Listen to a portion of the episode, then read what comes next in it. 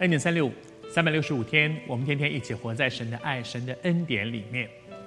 昨天我们分享到雅各遇到他人生当中大概最辛苦的一个时刻，二十年来他一直逃避，逃避他的哥哥，当然也逃避面对这个时刻，而此时他必须很勇敢的去面对了。因为哥哥已经向着他来了，并且后面带着四百个人，不知道是要来打架的，还是要来抢人的，还是要来杀人的，他不知道，他心中一定七上八下。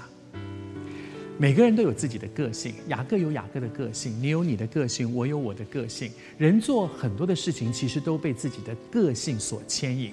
像雅各这样个性的人，他就是一个非常喜欢布局的人，什么都是一步一步有筹划、有计划、有算计。而此刻呢，他仍然是这样一个人。所以你看，哥哥那边过来了，而且是以以嫂的个性，一定不是慢慢走过来，一定是冲过来。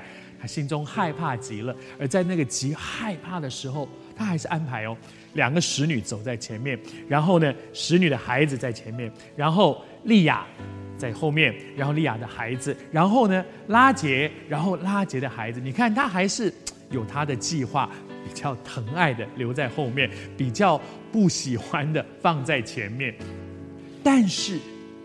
这个时刻对雅各的生命当中有一个不一样，那个不一样是在前一章圣经，也就是在这件事情发生之前，他遇见了神。你记得吗？在毗努伊勒，他跟神摔跤，神给他改了一个名字，神对他说：“你要记得，你看起来好像跟神跟人摔跤，你都赢了，但是你知道，你知道，我摸你一下，你就倒下去。”他转过来抓住神说：“你不给我祝福。”他知道看起来好像我赢，其实我输得很彻底，我彻彻底底的输了我的人生。你不给我祝福，我不让你走。在毕努以勒，他遇见神，他承认自己的无能为力，他抓住神说：“请你祝福我。”经历了这些，他的生命有一个很大的不一样。刚才我们说。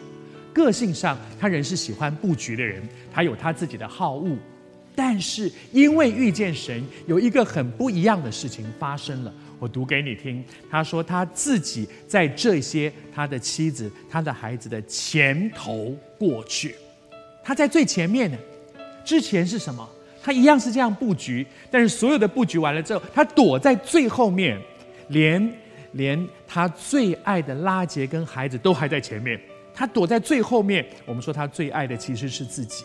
但是当他遇见神，他的生命有一个很大的改变。他在这些的最前面，他从原来的惧怕到勇敢，他从原来的自私到起来承担这件事情是我做的，凭什么让我的妻子孩子他们又没有做，让他们去受这一刀之苦？他从自私到起来承担，他从一路跟各个斗争到这个时候，他伏下来承认我错了。一个人真实的遇见神，我们好希望我们遇见神。上帝，你解决我的问题。是的，上帝有能力解决我们的问题，但他更要做的一件事情是透过这些难处，让你我的生命改变。你经历难处吗？你有没有经历生命的改变？